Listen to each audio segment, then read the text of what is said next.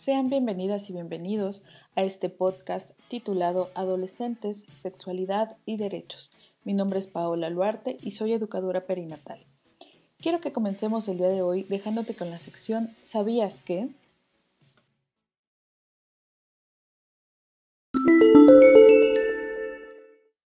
¿Sabías que? A nivel mundial, todos los años dan a luz más de 16 millones de adolescentes debido principalmente a relaciones sexuales forzadas y embarazos no deseados. Desde los 10 años, las y los adolescentes podemos acudir a los centros de salud a pedir información sobre salud sexual y reproductiva. Además, pedir la aplicación de un método anticonceptivo sin necesidad de ser acompañadas por una persona adulta. A partir del 4 de junio de 2019, entró en vigor la reforma al Código Civil Federal que prohíbe el matrimonio infantil y adolescente en todo el país. La planificación familiar tiene un carácter prioritario, lo cual significa que las personas, incluyéndonos a las y los adolescentes, podemos acudir a cualquier hospital, clínica o centro de salud a solicitar información, orientación y atención, sin necesidad de ser derechohabientes de la institución y aun cuando no tuviéramos cita. Con la reforma del artículo primero de nuestra Constitución Política en materia de los derechos humanos y sus garantías, publicada el día 10 de junio del año 2011, la Secretaría de Educación Pública de nuestro país incorporó en el Plan de Estudios de Educación Básica, desde el nivel preescolar, el tema de educación sexual.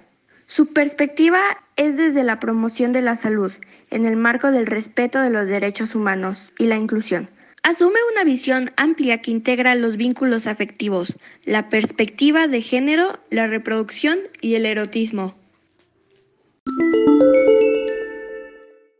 Quise comenzar con los datos anteriores porque es información relevante y que en muchas ocasiones como adultos, profesionales de la salud o profesionales de cualquier otra área no conocemos, lo cual causa violaciones a los derechos humanos y a los derechos sexuales y reproductivos de las personas adolescentes.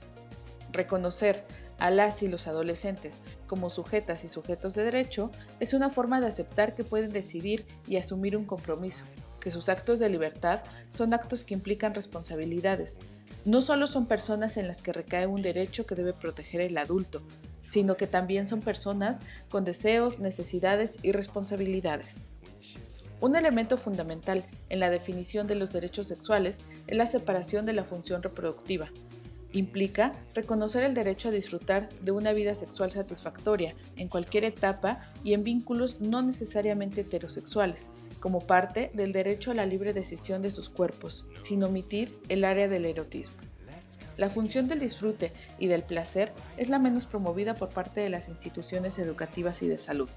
Datos del CENSIDA en 2014 revelan que en secundaria el tema más tratado fue cómo protegerse para prevenir el VIH y cómo protegerse para prevenir un embarazo. Sin embargo, el menos tratado fue el placer.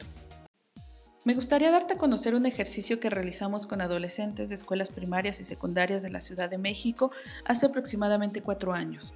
Les pedimos que en una hoja escribieran sus dudas sobre cualquier tema de sexualidad, de forma totalmente anónima.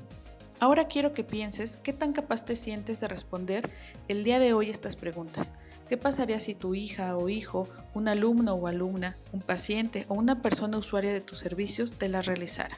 Estas son las de quinto y sexto grado de primaria. 1.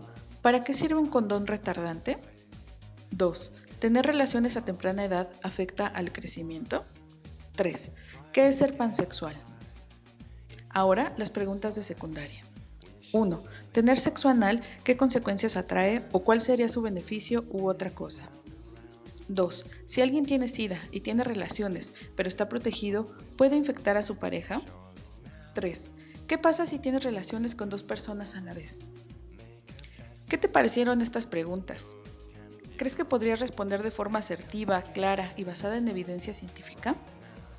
Me parece fundamental que las personas que estamos a cargo de impartir educación sexual, educación perinatal, las y los servidores públicos, padres y madres de familia, nos dediquemos o no al tema de la salud sexual y reproductiva, debemos mantenernos en constante capacitación y actualización de este tipo de temas, que impactan de manera significativa a las personas adolescentes.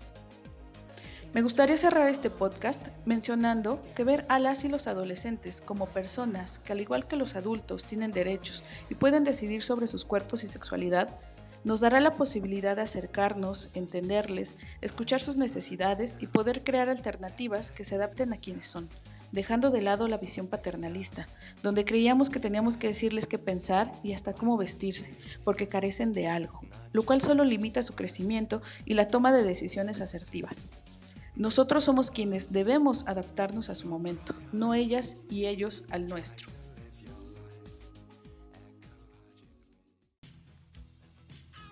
Sé que aún existen muchos temas por abordar, como el embarazo y por qué sucede, la diversidad sexual, la pubertad, entre otros. Sin embargo, por ahora el tiempo se acaba y dejaremos estos temas para otros episodios. Me gustaría saber sus opiniones, dudas o retroalimentación sobre el tema. Me puedes encontrar en Twitter como arroba sexólogaluarte. Será un gusto leerte. Y antes de terminar, quiero agradecer a las adolescentes que nos prestaron sus voces para la realización de este podcast. Muchas gracias y hasta la próxima.